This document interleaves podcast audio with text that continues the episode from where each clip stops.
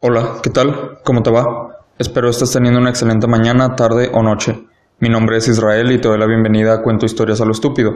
El episodio de hoy es Corrupción Absoluta. ¿El poder corrompe a las personas? No sé si conozcas a Lord Acton, pero fue un hombre interesante. Incluso si no sabes de él directamente, es posible que hayas escuchado una cita suya en algún punto de tu vida. Fue un hombre con grandes convicciones y aunque no comparto su opinión en muchos temas, la respeto por su habilidad para defenderla y los temas en los cuales sí coincidimos los considero muy muy importantes. Pero hay uno donde siempre tuve dudas, hasta el día de hoy, no tanto por estar en desacuerdo con Acton, sino porque me gusta creer lo contrario, pues si está en lo correcto, entonces no hay mucha esperanza. Con esto, por supuesto, me refiero a la que probablemente sea su cita más famosa, la cual incluyó en una carta escrita a Mandel Creighton, un historiador contemporáneo a Acton, quien también fue historiador, por cierto. Mas eso no es importante. En fin, en el siglo XIX ambos fueron partícipes de los conflictos religiosos en Gran Bretaña. Incluso promovieron el debate, pues ellos mismos discutían sus desacuerdos. Ahora, ¿cuál fue la razón de la carta? pues Mandel escribió que a las personas en general y particularmente líderes que hubiesen cometido errores se les debía juzgar en el contexto de su época y no en criterios actuales, pues sería injusto. Antes yo pensaba como Mandel, que no deberíamos juzgar a la gente del pasado con estándares actuales. La vida era distinta, mas cuando leí la perspectiva de Acton me pareció muy convincente. Y la verdad tiene sentido. Supongo que yo lo veía más como si todos lo hacían, no tenían razones para creer que lo que hacían era incorrecto. ¿Me explico? Y aunque en cierto modo sigo pensando algo así, o sea, depende de la cosa también. Hay acciones que pueden depender de la perspectiva. No me parece que podamos definir todo como bueno o malo. Hay temas con áreas más grises. Sin embargo, lo que dijo Acton en esta carta es preciso. Además de atrevido, considerando su religión y fuerte convicción con ella. Ese fue justo su fuerte. Su fuerte para discrepar de las ideas de Creighton, asegurando que no podía excusar las acciones de abuso o corrupción de los papas previos, pues para él, todas las personas, sin importar la época ni su estado como líderes o no, deberían atenerse a estándares morales universales, estándares básicos para la humanidad. En mi opinión, esto debería ser sentido común, Muchos de los grandes conflictos en la historia, si no todos, se habrían evitado con simple bondad y razonamiento básico. El ejemplo más obvio, creo yo, es la esclavitud. La creencia de que las razas dividan a las personas por algún estándar de calidad es algo insensato. Sin embargo, como muchas otras muestras de crueldad humana, ocurrió a pesar del poco sentido que tenía. Entonces Acton lo dijo, las palabras que, a mi parecer, eliminan las esperanzas de tener gobernantes que se atengan a los estándares de moralidad universal, pues gobernar implica poder. Y según Acton, justificando su opinión sobre los papas corruptos en su carta, dijo su cita más famosa, el poder tiende a corromper, y el poder absoluto corrompe absolutamente. Esa cifra se ha dicho en incontables ocasiones en todos los medios posibles. El problema es que, al menos donde la he visto, prueba ser cierta. Y es triste pensar que la humanidad no tenga la capacidad de controlar el poder. Y se ha puesto a prueba. Se han escrito artículos, libros, guiones y demás. Se ha visto desde la perspectiva artística y la científica. En esta última se encuentra el estudio más interesante para mí sobre cómo el poder puede afectar a las personas, tanto a aquellas que lo tienen como a quienes se les despoja de él. Y ese es el tema de este episodio pues esta es la historia del experimento de la prisión Stanford. Este episodio contendrá detalles sobre el experimento mencionado, así como la película inspirada en él y algunos otros datos. Siendo hechos históricos, obviamente no los considero destripes, incluso en la película, pues son solo dramatizaciones de lo ocurrido en el experimento. Sin embargo, si te interesaran más detalles al respecto, existen varios documentales o solo por ver a Ezra Miller y al tipo de superescuela de héroes, o Sky High, pues podrías ver la película. Es entretenida. incluso cuando sabes lo que ocurrirá. O al menos para mí lo fue. De cualquier modo, espero disfrutes esta historia acerca de un experimento psicológico muy interesante y con mucho mayor impacto del que las personas a cargo esperaban. El 14 de agosto de 1971 comenzó el experimento de la prisión Stanford, un estudio de psicología social para determinar si los reportes de abusos de guardias en prisiones se debían a las personalidades sádicas ya de los guardias desde antes de conseguir ese puesto o si era más a causa del ambiente que vivían en la prisión. Pero la historia en sí tiene sus orígenes antes de esto. Para entenderlo mejor, viajemos algunos años atrás, hasta Stanley Milgram. Fue un profesor de psicología en la Universidad de Yale.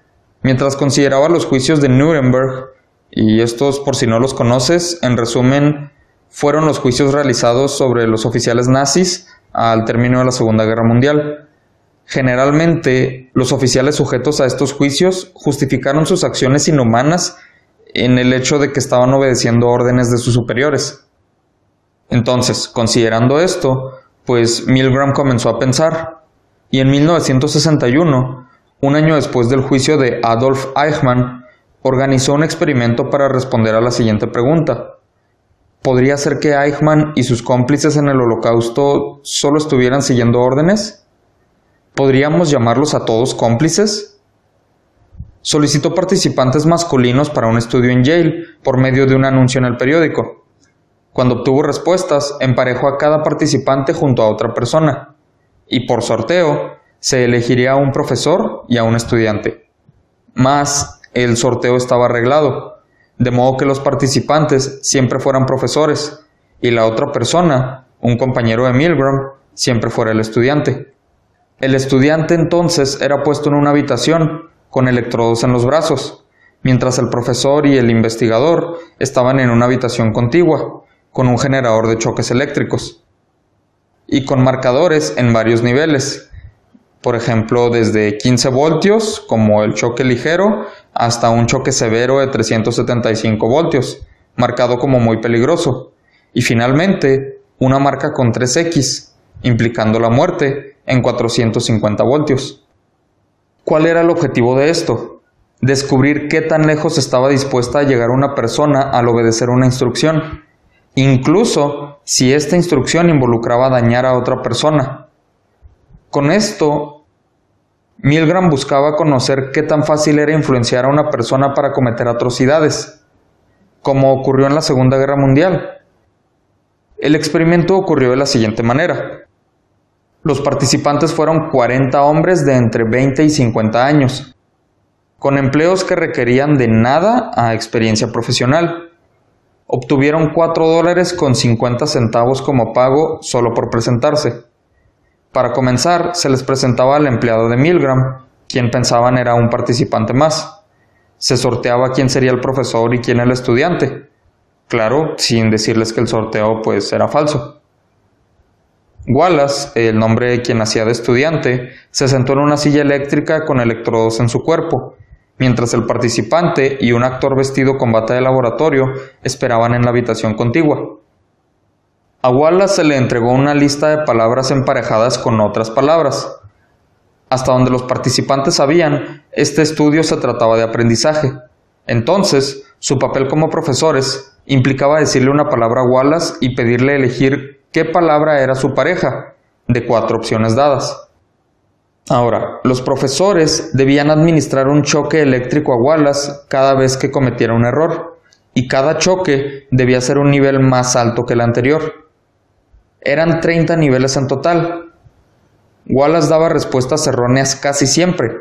Esto era obviamente a propósito, para así recibir los choques eléctricos. Al momento en que el profesor se negara a administrar los choques, se le daban una serie de instrucciones en un orden específico, dependiendo de cuántas veces se negara, para poder asegurar que continuara con los choques. Las instrucciones eran las siguientes. Primera, por favor, continúe. Segunda, el experimento requiere que continúe. Tercera, es absolutamente esencial que continúe. Cuarta y última, no tiene más opción que continuar. Obvio, esto era algo bastante amenazante. Entonces, pues se sentía raro como que no continuar cuando te decían alguna de estas cosas, ¿no? Sobre todo la última. Pero antes de que te preocupes, la máquina no administraba choques realmente. Wallace solo fingía estar sintiendo la electricidad, mas no corría peligro alguno. Sin embargo, bajo el entendido de que a los participantes se les hizo creer que los choques podían alcanzar puntos pues muy peligrosos, debes saber que dos tercios de los participantes subieron hasta la intensidad de 450 voltios. Sin embargo, todos, ahí sí todos, llegaron mínimo hasta los 300 voltios. Gracias a esto, Milgram concluyó que las personas somos dadas a obedecer a las figuras de autoridad. La obediencia es algo intrínseco y podemos incluso llegar a matar a un ser humano inocente solo por las órdenes de una autoridad, ya sea autoridad legal o autoridad moral. Tras 18 variaciones del mismo experimento, Milgram podía asegurar esa obediencia como un aspecto natural de las personas. Desde muy jóvenes, según él, obedecemos a la autoridad, con poco o nulo cuestionamiento, mientras se presenten como autoridad. Por supuesto, hay excepciones, pero la regla es la gente que obedece. Aunque sus estudios tuvieron muchas críticas, no solo por el poder que le otorgó a sus participantes, y el hecho de hacerles creer que estaban matando a una persona. Además, se consideraron errores varias de sus acciones, como utilizar solo a participantes masculinos y reclutarlos por anuncios en el periódico, entre otras críticas. Todas estas críticas volvieron al experimento algo más infame, aunque no lo redujo de todo reconocimiento, simplemente redujo la credibilidad de esos resultados sin dejar considerarse a Milgram como un exponente en la psicología social. El experimento de la obediencia tuvo sus altibajos, pero al menos ayudó a tener una muestra valiosa de la población, pues en total fueron más de 600 participantes entre todas las variaciones del experimento. Y con todas, Milgram aseguró haber comprobado la obediencia inherente a los hombres. Ahora bien, ¿por qué es importante este experimento? O al menos un resumen. No le veo caso a contarte todas las variaciones. Pero bueno, porque es importante, porque Stanley Milgram fue compañero de un joven Philip Zimbardo, y los estudios de aquel inspirarían a éste a seguir la rama de la psicología social para hacer sus propios descubrimientos, además de expandir sobre los estudios de Stanley y el impacto de las variables sobre el comportamiento humano. Para esto, Simbardo se reunió con un grupo de colegas, a eso ya de 1970, y comenzó a planear el experimento. Decidieron investigar cómo reaccionarían los participantes en un ambiente de prisión simulado. Ya décadas después, en una entrevista, Simbardo explicó sus intenciones, diciendo, Supón que solo tuvieras chicos normalmente sanos, física y psicológicamente, y supieran que irían a un ambiente similar al de una prisión y algunos de sus derechos civiles serían sacrificados. ¿Crees que esas personas, puestas en un lugar malvado, su bondad triunfaría? Esa era la pregunta que Simbardo quería responder. El experimento obtuvo sus fondos de la Oficina de Investigación Naval. El equipo publicó dos anuncios, uno sobre un estudio psicológico, así a secas, y otro sobre un estudio psicológico de la vida en la prisión. Hubo más de 70 solicitantes que fueron sometidos a pruebas físicas y psicológicas para determinar sus capacidades en el experimento. Algo que notaron los investigadores fue que los sujetos más inestables atendieron por el anuncio con la palabra prisión, mientras los más estables atendían con el anuncio del estudio psicológico a secas. De entre todos los aplicantes, se eligieron a los 24 más aptos, estudiantes jóvenes para tomar los roles de guardias y prisioneros. Los elegidos compartían nulos antecedentes criminales, falta de problemas psicológicos y ninguna condición médica grave. Se les ofreció un pago de 15 dólares por cada día que fueran partícipes del experimento, para un estimado de un mínimo de una semana hasta un máximo de dos semanas de duración. Los participantes no se conocían previo al experimento. A los 24 jóvenes se les asignaron aleatoriamente roles de guardias o prisioneros. La idea era tener la misma cantidad de cada lado y dos reservas. Un prisionero se retiró, dejando así un total de 10 prisioneros y 11 guardias. Algunas personas teorizan, entre ellas los prisioneros, que las elecciones no fueron aleatorias, y los del aspecto físico más imponente fueron elegidos directamente como guardias, aunque no hay cómo comprobar esto, y Simbardo siempre aseguró que fue aleatorio. Como parte de los preparativos, se ajustó el sótano de un edificio de psicología en Stanford, con tres celdas de dos metros y medio por uno y medio, además de un espacio muy pequeño como zona de aislamiento, y una última zona como el área de recreo de la prisión. Los prisioneros pasarían las 24 horas del día encerrados para el estudio, mientras los guardias trabajarían en equipos de tres por turnos de ocho horas. Los guardias podían regresar a casa al término de sus turnos. La falsa prisión fue equipada con cámaras y micrófonos para que los investigadores pudieran llevar registro de todo cuanto ocurriera. Se aseguraron de no dejar ventanas ni relojes, para evitarles a los prisioneros algún modo de juzgar el paso del tiempo. Además, había bocinas que daban a las celdas para hacerles anuncios públicos, así como había micrófonos para escuchar las conversaciones privadas de los prisioneros. Aparte de los participantes mencionados, Simbardo actuaría como el superintendente de la prisión y otro compañero fungiría como alcaide. Listos los preparativos y definidos los participantes, llegó el momento de comenzar.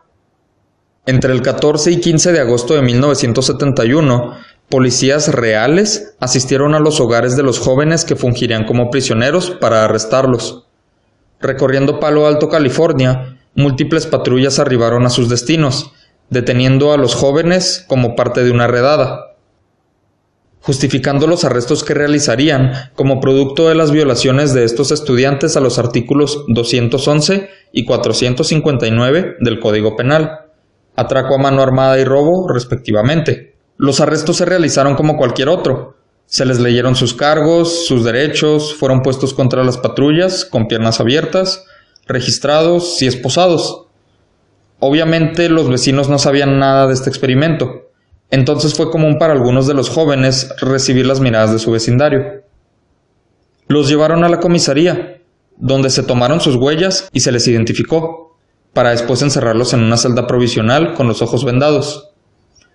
Tras procesarlos, comenzó el traslado hasta la prisión del condado Stanford. Ya en la prisión empezó lo importante desde que arribaron. La intención de Simbardo fue crear un ambiente de opresión tan rápido como fuera posible, pues el tiempo apremiaba. Para esto, los prisioneros primero fueron desnudados y rociados con un spray, para darles esa sensación de que podían traer enfermedades o animales encima, pues eran sucios delincuentes estaban obligados a utilizar una suerte de vestido, sin ropa interior, y con números de serie pegados, números con los cuales serían llamados por los guardias, y entre ellos mismos. Sus nombres reales estaban estrictamente prohibidos. También se les ataron cadenas a un tobillo como grilletes, para darles esa sensación de encierro aún mayor, pues aunque en las cárceles eso no se utiliza, buscaban dejarles clara esa opresión bajo la que estaban. Incluso al dormir, si movían sus piernas, las cadenas chocarían con el otro pie, y eso los despertaría, para así hacerles entender que ni en sus sueños sería posible escapar. De calzado utilizaban sandalias de goma, y en el cabello utilizaron medias para cubrirlo, para hacer como si les hubieran afeitado la cabeza. Aunque los reclusos en prisiones reales no llevan vestido, la idea de Simbardo era hacerlos sentir humillados, por la falta de prendas, además de hacerlos sentir afeminados por el uso de un vestido. La intención real era acelerar ese proceso por el que pasan los prisioneros, los reales, por supuesto, tanto como fuera posible. Y según él, funcionó. Pronto después de haber sido preparados para la prisión, comenzaron a moverse y comportarse más como mujeres, aseguraba él. Por el otro lado, los guardias tenían muchas menos restricciones. No se les entrenó ni nada parecido, solo se les prohibieron algunas cosas básicas, como el contacto físico. No podían, bajo ninguna circunstancia, atacar a los prisioneros. aunque sí se les inculcó la idea de la tarea tan peligrosa a la cual estaban por enfrentarse, cosa común en las prisiones reales, dándoles la sensación de obligación de cumplir con su trabajo y mantener el respeto y orden sobre los prisioneros para evitar cualquier tipo de rebelión. Ahora, el vestuario de los guardias, al igual que sus contrapartes, estaba pensado para cumplir un propósito. Todos compartían el mismo uniforme color khaki, pantalones y camisa, Además, llevaban un silbato y una macana real. Estas fueron préstamo de la policía. Finalmente, llevaban lentes de sol con reflejo, para evitar que los prisioneros pudieran hacer contacto visual. La idea de los lentes, de hecho, le vino a Simbardo en una película. Película cuyo nombre ahora mismo no recuerdo, pero pues no es relevante. Ambas apariencias tenían un propósito en común, el anonimato. Sin embargo, sus otros propósitos eran contrarios. Con los presos, el anonimato era para arrebatarles su personalidad, desde la falsa cabeza afeitada hasta los números de serie. Los prisioneros debían perder esa personalidad para estudiarlos a fondo y estudiar bien cómo esto podía afectarlos. Por el otro lado, el anonimato de los guardias acrecentaba su poder. Los lentes funcionaban no solo para evitar el contacto visual, sino para esconder sus emociones. Esto les daba más autoridad y representaba una suerte de unión entre los guardias, pues se identificaban entre sí. Podían conocerse y tenían un enemigo en común, mientras los presos estaban para sentirse solos, incluso compartiendo celdas. Este experimento estaba dirigido a las personalidades de prisioneros y guardias en sentido estricto. Más, en un sentido amplio, se trataba de estudiar la personalidad de una figura de autoridad con todo el poder contra la del individuo sin poder ni identidad. El experimento comenzó con nueve presos y nueve guardias. Como te dije, los presos pasarían los días enteros en la prisión, mientras los guardias trabajarían turnos de ocho horas en grupos de tres. Los reos, además, compartirían celdas en grupos de tres también, celdas en las cuales, por el reducido espacio, solo cabían tres catres. El experimento había comenzado, pero nadie tenía idea de cómo sucederían las cosas. Simbardo tenía algunas intenciones, mas no podía predecir el comportamiento de ningún participante. Sus pruebas no dieron indicios de quiénes podrían ser violentos, autoritarios, inestables, etc. Todo comenzó realmente a las 2.30 horas. Mientras los prisioneros dormían, los guardias los despertaron bruscamente con sus silbatos, para llevar a cabo el conteo. Los conteos serían muchos y se realizaban con un par de propósitos. Primero, familiarizar a los reclusos con sus números y acostumbrarlos a la vida en la prisión, dándoles un control más regular a los guardias sobre los reclusos. Los conteos eran varias veces por turno, entonces todos los guardias debían contar a los prisioneros múltiples veces por día. Siendo este el inicio del experimento, tanto guardias como reclusos tenían sus dudas sobre sus papeles en el estudio. Estos se tomaban el conteo a la ligera y bromeaban durante, mientras los guardias parecían nerviosos sobre cómo llevar a cabo su trabajo correctamente. Más, los guardias tomaron sus papeles mucho más rápido. La poca seriedad de los presos pareció molestarlos y comenzaron a mostrar más autoridad. Desde ese punto surgieron los conflictos entre ambos grupos, pero solo los guardias tenían posibilidades para actuar al respecto. Comenzaron a imponer castigos físicos, principalmente lagartijas o flexiones. Originalmente era para mantener el respeto, pero comenzó a convertirse en un medio para castigar cualquier actitud con la que los guardias no estuvieran de acuerdo.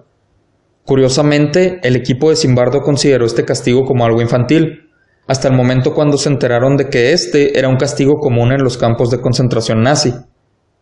Uno de los guardias incluso ponía un pie sobre los prisioneros mientras hacían las flexiones, o incluso obligaba a otro recluso a sentarse sobre la espalda de quien estuviera haciendo las flexiones. El primer día pasó sin verdaderos problemas. Por esto Simbardo y los guardias se sorprendieron tanto cuando al inicio del segundo día los reclusos comenzaron a rebelarse. Se quitaron las medias de sus cabezas y arrancaron los números de sus prendas, para después hacer barricadas tras sus puertas usando sus catres. No había manera de actuar, no se esperaban esto, pero la situación estaba escalando, pues los reos estaban insultando a los guardias y burlándose de ellos, lo cual solo los frustraba, y esto implicaba un gran coraje para ellos, y con eso el riesgo de actuar de una manera impredecible. Sin embargo, los guardias no consiguieron nada, hasta que llegaron sus reemplazos del turno matutino, quienes reprimieron a los guardias nocturnos y decidieron encargarse del motín por su cuenta. Mas los guardias de la noche se quedaron voluntariamente para hacer refuerzos. Se prepararon para responder a la violencia con más violencia. Tomaron un extintor para amenazar a los prisioneros con rociarlos, lo cual implicaría un gran frío para ellos. Entonces forzaron las entradas de las celdas y lograron pasar. Una vez atravesadas, desnudaron a los reclusos. Pusieron a los líderes en aislamiento y humillaron a los reclusos en general. Los guardias de la tarde se unieron para mantener el control, pero no era viable tener a todos los guardias en todo momento. No solo eso, sería una muestra de debilidad, pues tener un guardia por recluso sería humillante. Incluso si todos pudieran quedarse, sería desproporcionado. Entonces cambiaron la táctica. Dejaron los castigos físicos y optarían por lo psicológico. Convirtieron una de las tres celdas en la celda de privilegios. Cambiaron a los reclusos de celdas, poniendo a los tres menos involucrados en la rebelión en una celda con privilegios, especiales por supuesto. Estos fueron como regresarles sus uniformes y camas, además de permitirles limpiarse y lavarse los dientes, cosas que el resto de los reclusos no podían hacer. Además, a la hora de la comida, se les sirvió una comida especial a esos reclusos, mientras el resto perdieron el privilegio de comer. Esto rompió la unión que se estaba formando entre prisioneros. Bastó solo medio día con este método para comenzar a confundir a los reos. Tomaron a algunos de los mejores portados y los movieron a las celdas sin privilegios, para mover a su lugar a otros reclusos mal portados. Los reclusos líderes de la rebelión asumieron que los privilegiados eran confidentes de los guardias, esto aumentó la desconfianza entre todos los reclusos. Una cosa que no he mencionado, por cierto, entre los preparativos para el experimento, Simbardo consiguió algunos expertos para fungir como asesores, entre ellos un expresidiario con casi 17 años de experiencia tras las rejas. Este y otros consultores les hicieron saber que esa técnica de los guardias era común en prisiones reales, de romper la confianza que pudiera existir entre reclusos. El mejor ejemplo de esto era el racismo, pues los guardias acostumbraban a dividir y enfrentar a chicanos, negros y latinos entre sí. Según los consultores, el mayor peligro para la vida de un recluso son los otros reclusos. Esto pasa porque los guardias, al dividir, consiguen fomentar la agresión entre reos y alejarla de ellos mismos. Tal como los reclusos se dividían, los guardias se sentían más unidos. Pasó de ser una simulación a algo más genuino, los guardias veían a los reclusos como verdaderos problemáticos que podían incluso lastimarlos, a ellos y a sus compañeros.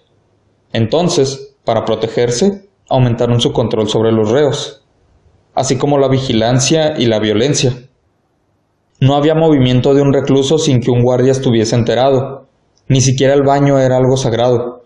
Los guardias se reservaban los permisos para dejar a los prisioneros descargarse, las celdas cerraban y las luces se apagaban a las 22 horas. Se volvió regular obligar a los prisioneros a orinar o defecar en cubetas que dejaron en sus celdas. Pero no conformes con esto, no les permitían vaciar las cubetas a menudo, lo cual dejó la prisión apestando a orina y heces, lo cual, a su vez, solo volvía más degradante la experiencia de los reos. Desde la rebelión, los guardias tomaron un rencor especial con quien consideraban el líder, el prisionero 5401. Era un fumador y los guardias controlaban cuándo y si es que podía fumar.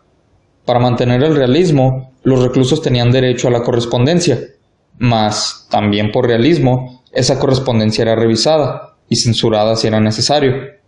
Además, pues para asegurarse de evitar que saliera información sobre el experimento, al menos información que no pudiera revelarse mientras pasaba el experimento. O sea, pues toda.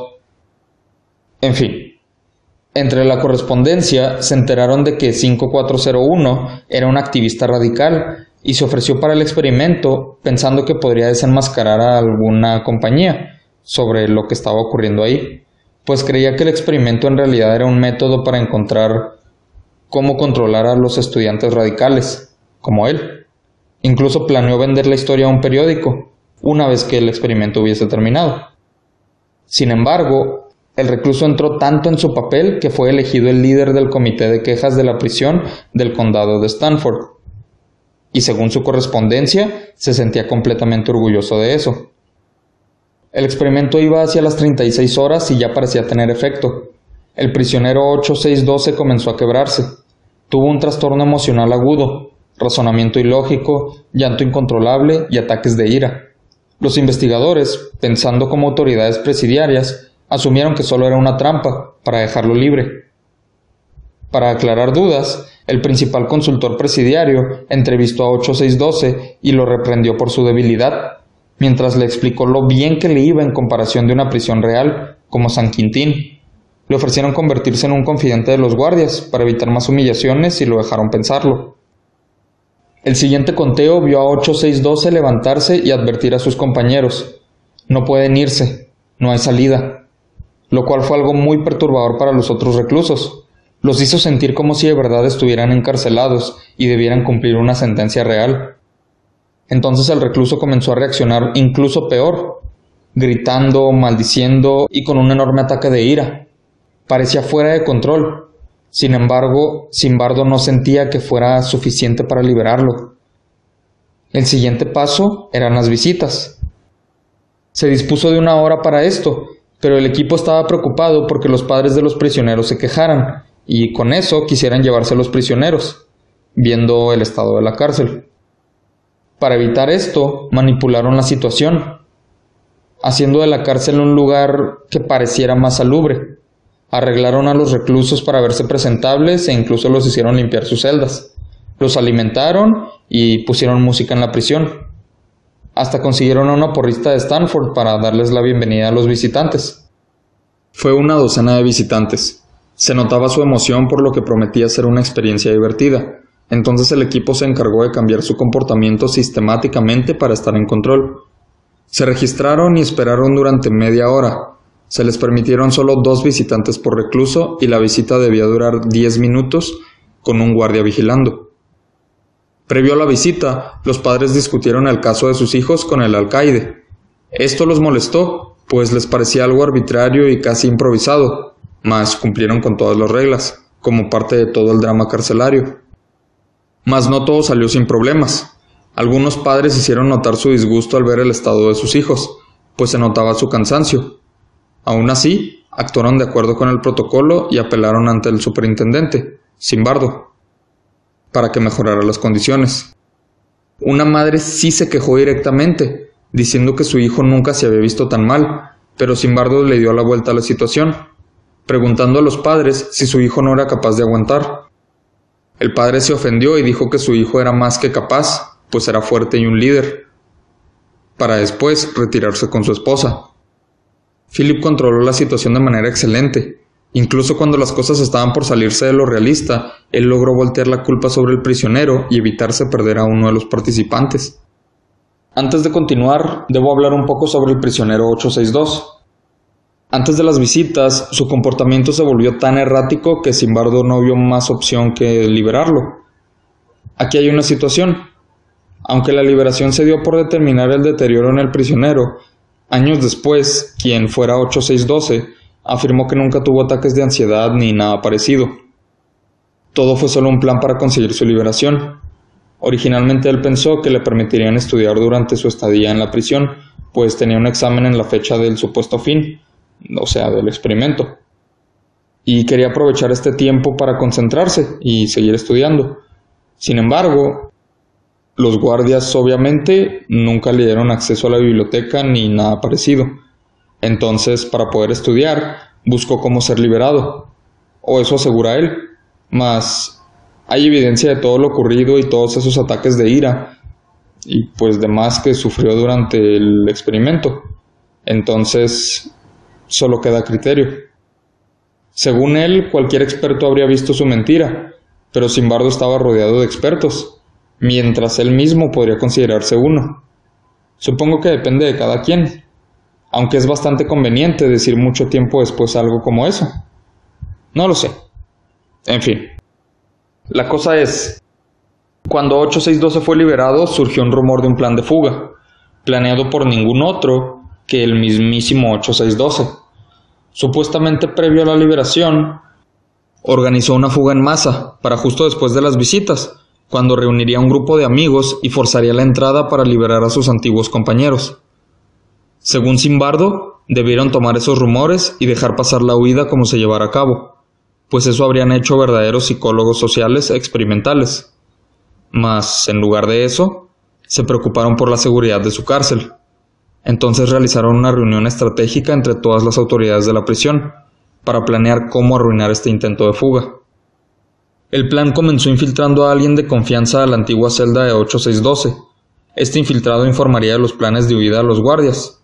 Mientras tanto, Simbardo le pediría al departamento de policía de Palo Alto dejarle hacer unas transferencias, desde su cárcel a la de Palo Alto. Obviamente se negaron, pues no podían asegurar el bienestar de los estudiantes, aunque esto molestó bastante a Simbardo, pues estaba realmente metido en su papel de superintendente. Desarrollaron un segundo plan, desmantelar la cárcel apenas terminara la visita, reunir más guardias y encadenar a todos los reclusos con bolsas sobre sus cabezas, para moverlos a un almacén en otro piso, y tenerlos ahí hasta después de que se forzara la entrada. Cuando esto ocurriera, Simbardo estaría esperando en la falsa prisión a los conspiradores externos, para decirles que el experimento había terminado y todos habían vuelto a casa. No habría a quien liberar. Tras irse los conspiradores, regresarían a los reclusos y doblarían la seguridad. Incluso consideraron regresar a 862 al encarcelamiento, convenciéndolo de regresar con algún pretexto y después decirle que su liberación fue errónea, lo cual habría estado muy, muy mal de haberse llevado a cabo. Lo bueno es que no se hizo. El segundo plan fue puesto en marcha, y Philip esperó en el sótano a los conspiradores. Ahí apareció un antiguo compañero suyo de la universidad, quien había escuchado el experimento y quería conocer más al respecto. Philip le explicó y el hombre le preguntó cuál era la variable independiente, o sea, del estudio. Esta pregunta invocó furia en el investigador, pues solo podía pensar en que su prisión estaba a punto de ser infiltrada y sus hombres podrían estar en peligro. Y ahora tenía que cuidar también a este estudioso por algo tan insignificante como una variable independiente. No fue hasta mucho después cuando se dio cuenta de que estaba más metido en el papel de carcelario que en el de psicólogo investigador. Por fortuna o por desgracia, la fuga no pasó de rumores. El día de frustración y preparación, la súplica de apoyo, la policía, el traslado de recursos, desmantelar la cárcel y el hecho de que no obtuvieron ningún dato ese día por concentrarse en evitar la fuga, todo fue en vano.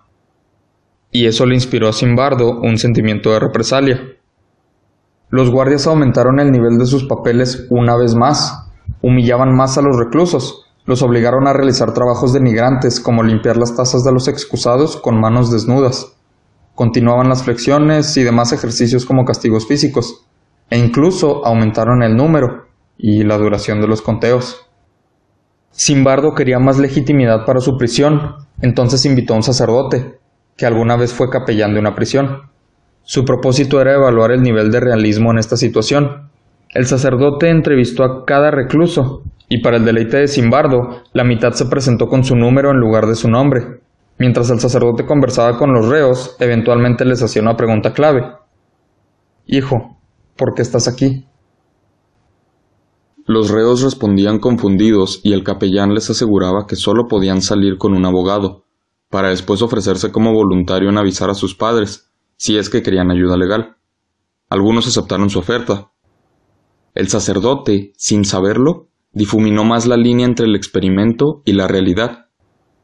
Pues era un sacerdote real, mas actuó también el papel de capellán que parecía ser solo un actor. La línea mencionada no solo se desvanecía para los prisioneros, sino también para los guardias e incluso el equipo de Simbardo. Aquí llegó el que podemos considerar el punto de quiebre del experimento o bien el personaje catalizador que puso fin a todo esto, el recluso 819. Este recluso fue el único que se negó a hablar con el sacerdote. Se encontraba notablemente mal y no había comido en un tiempo. Prefería ver a un médico que a un capellán. El equipo logró convencerlo de salir de su celda para hablar con el cura y el superintendente, y así determinar qué clase de médico necesitaba.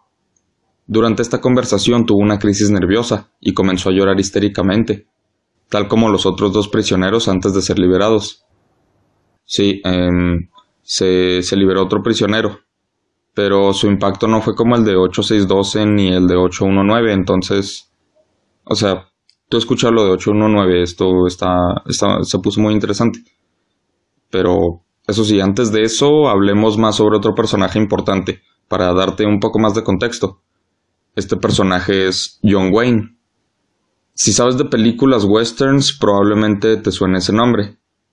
Pero no hablamos del John Wayne real, sino de quien se ganó ese apodo durante el experimento. Verás, como quizá hayas notado, los guardias no tuvieron los mismos problemas que los prisioneros. Por ejemplo, ningún guardia se retiró. Uno dijo haberlo considerado, mas no pasó de ahí. Los guardias tuvieron la experiencia contraria a los prisioneros. Mientras más estrés sentían estos, más abusaban de su poder aquellos.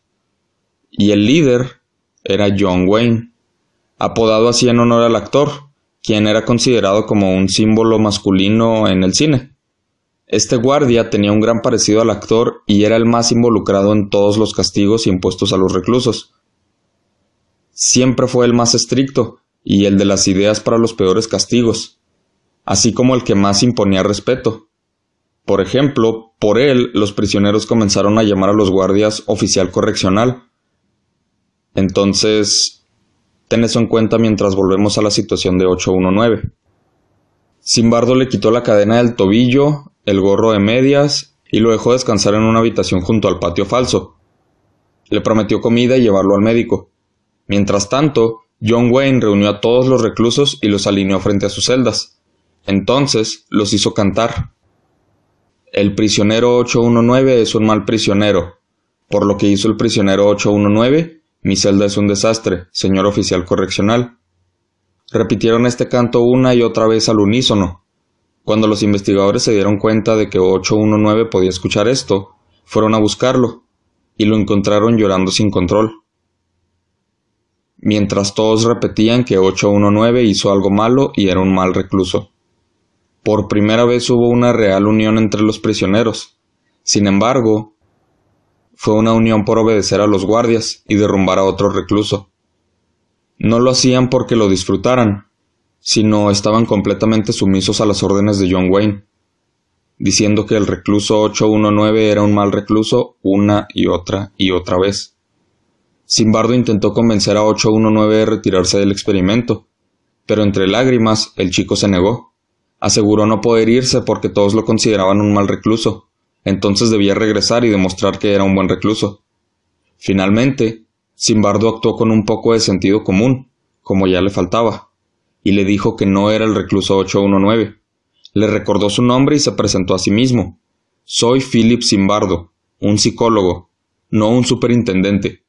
Esto no es una cárcel real, es solo un experimento y esos chicos son iguales a ti, estudiantes no prisioneros. Vámonos.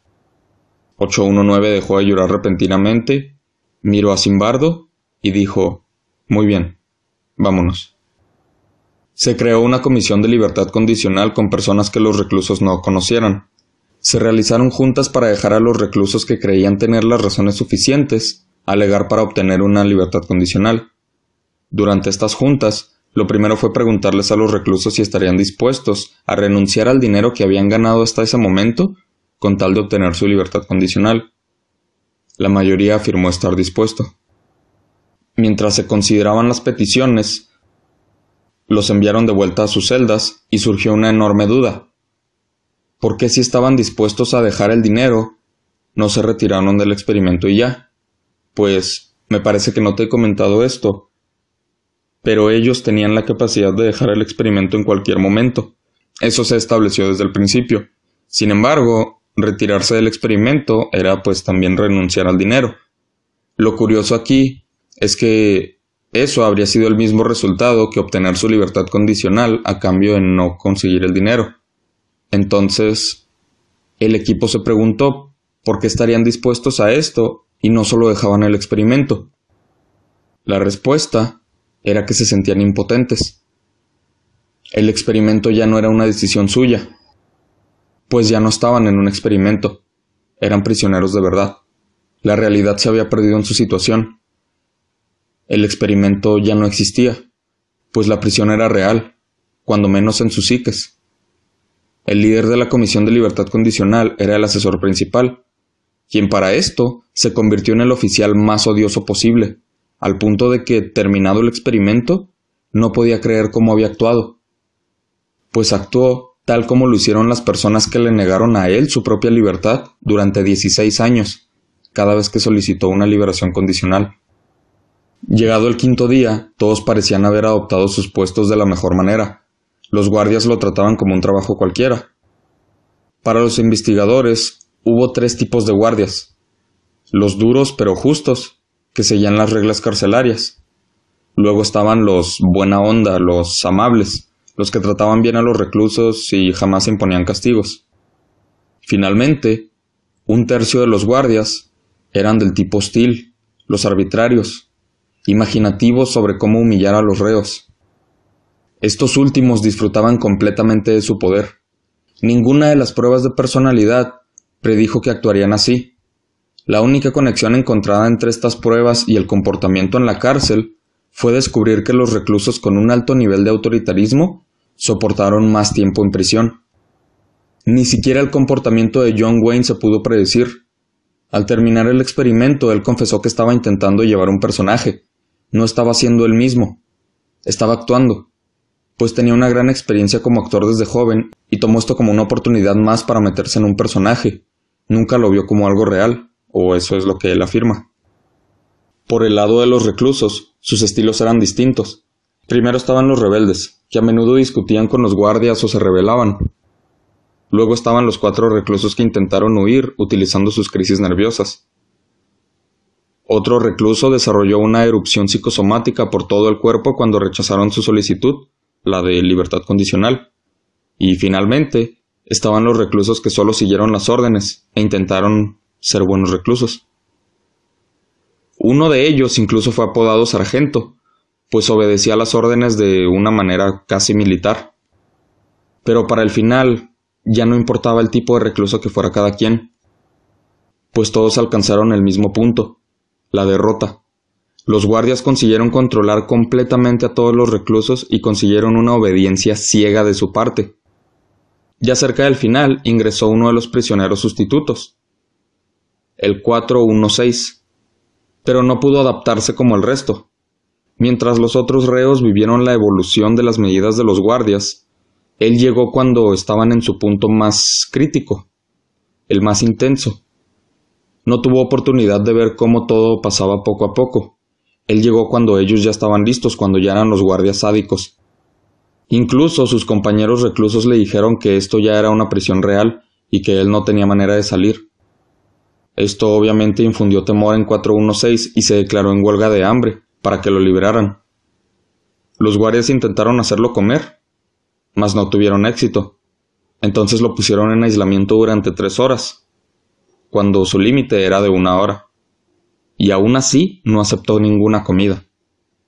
Simbardo pensó que esta convicción convertiría a 416 en un héroe para sus compañeros. En lugar de eso, lo veían como alborotador, como un problemático. No recibió ninguna clase de apoyo de los otros reclusos. Uno de los guardias vio esto y lo aprovechó, ofreciéndoles un trato a los otros reclusos. A cambio de sus mantas, él dejaría salir a 416 de aislamiento, pero si querían conservarlas, él se quedaría en aislamiento toda la noche. Como era de esperarse, los reclusos eligieron quedarse sus mantas. Mas ya en la noche, el equipo dejó que 416 volviera a su celda. También esa noche, algunos padres visitaron a Simbardo para pedirle contactar a un abogado, pues un sacerdote se comunicó con ellos para decirles que solo un abogado podría sacar a su hijo bajo fianza. Simbardo accedió y contactó a un abogado, quien entrevistaría a los presos el siguiente día, obviamente al tanto del experimento.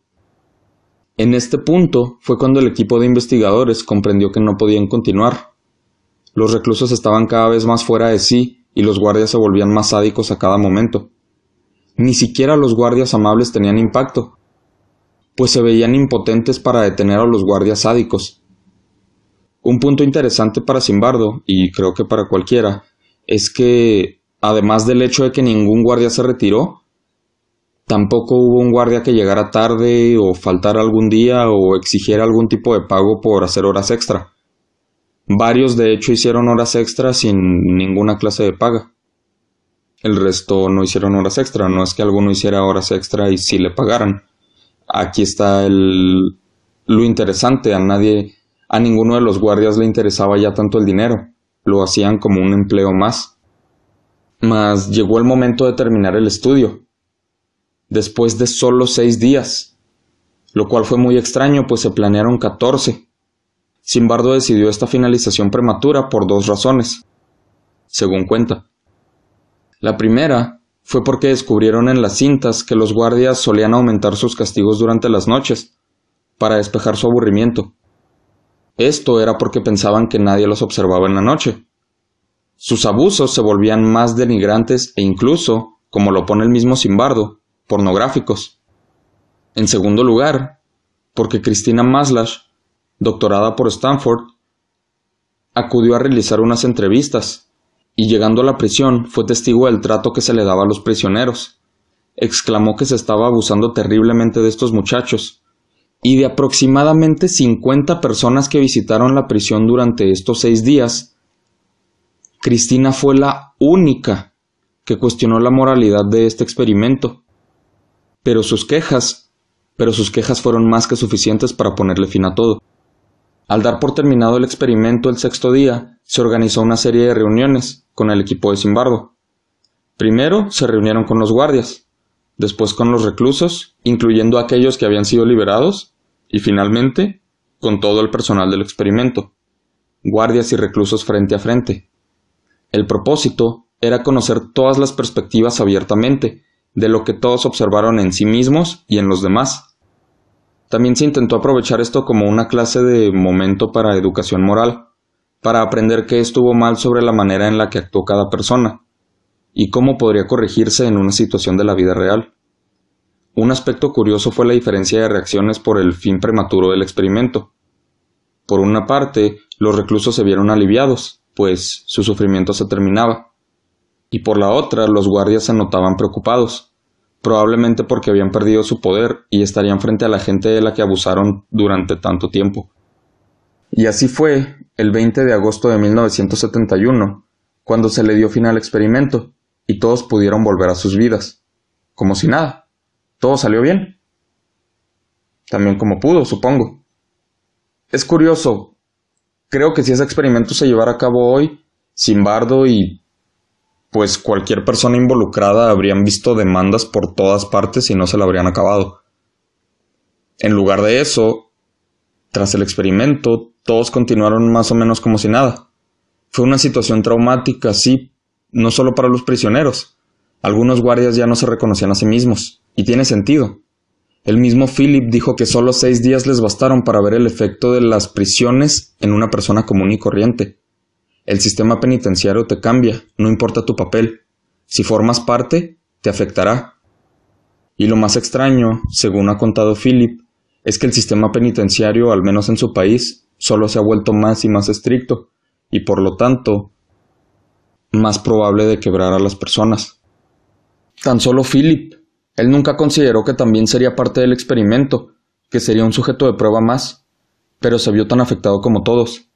Esta era su prisión y los guardias sus hombres, trabajaban para él y para que su penitenciaria fuera la mejor posible. Dejó de ser un psicólogo por un tiempo para convertirse en el superintendente de la prisión Stanford. Y todo esto pasó sin que lo notara. Este experimento demostró muchas cosas, no creo poder considerarlo una evidencia definitiva de algo, pues participaron muy pocas personas.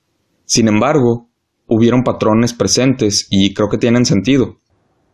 Los resultados son en extremo interesantes y yo solo rasqué la superficie de lo que fue este experimento, aunque esta es la historia en términos generales.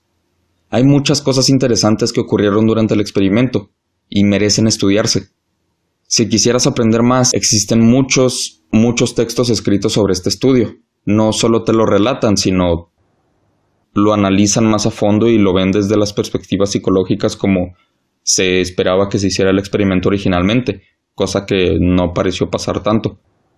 Y estos textos no vienen solo de Simbardo y sus compañeros, sino de personas que estudiaron el experimento, así como documentales que quizá duran un poco menos que este episodio, o más, No estoy seguro de cuánto tiempo ha sido ya.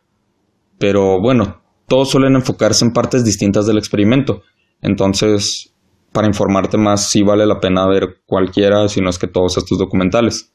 Te digo eso de los documentales porque esos, bueno, los que yo he encontrado los he visto, los textos pues no los he leído todos, como te dije, hasta donde se son demasiados, pero los que he leído son bastante interesantes. Entonces, cualquiera de estas dos maneras de informarte vale la pena. Pero si te aburriera todo lo teórico y demás, podrías ver solo una dramatización, como la película alemana Das Experiment, o su versión americana, inspiradas en todo lo que pasó en este estudio, pero son muy muy dramatizadas, aunque igual son entretenidas.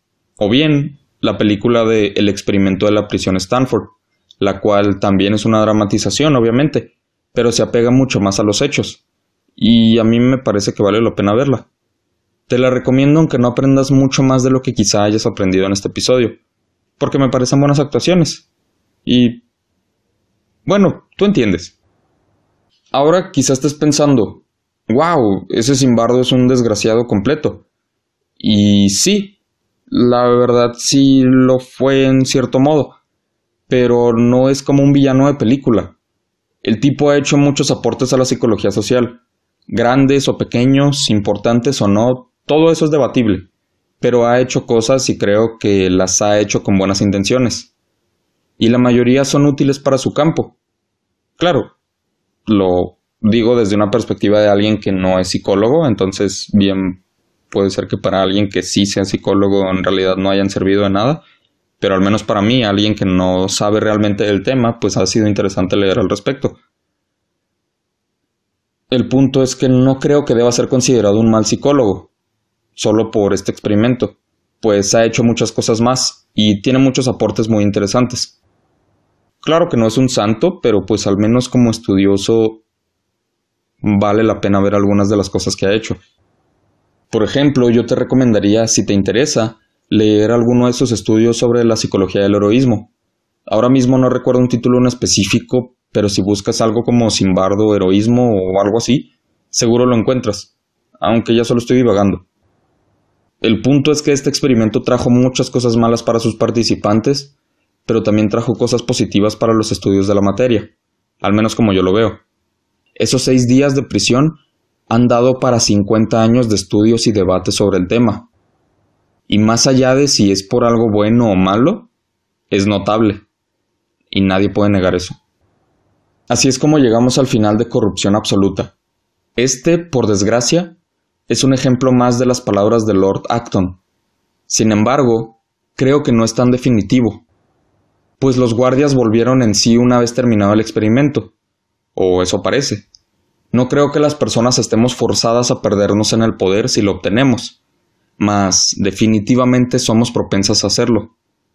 Esa lucha entre obedecer órdenes y darlas puede beneficiarnos o no dependiendo de en qué lado estemos de la lucha.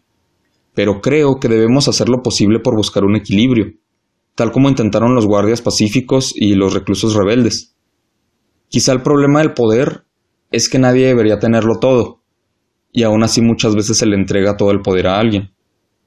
Tal como nadie debería carecer completamente de él, y esto también ocurre.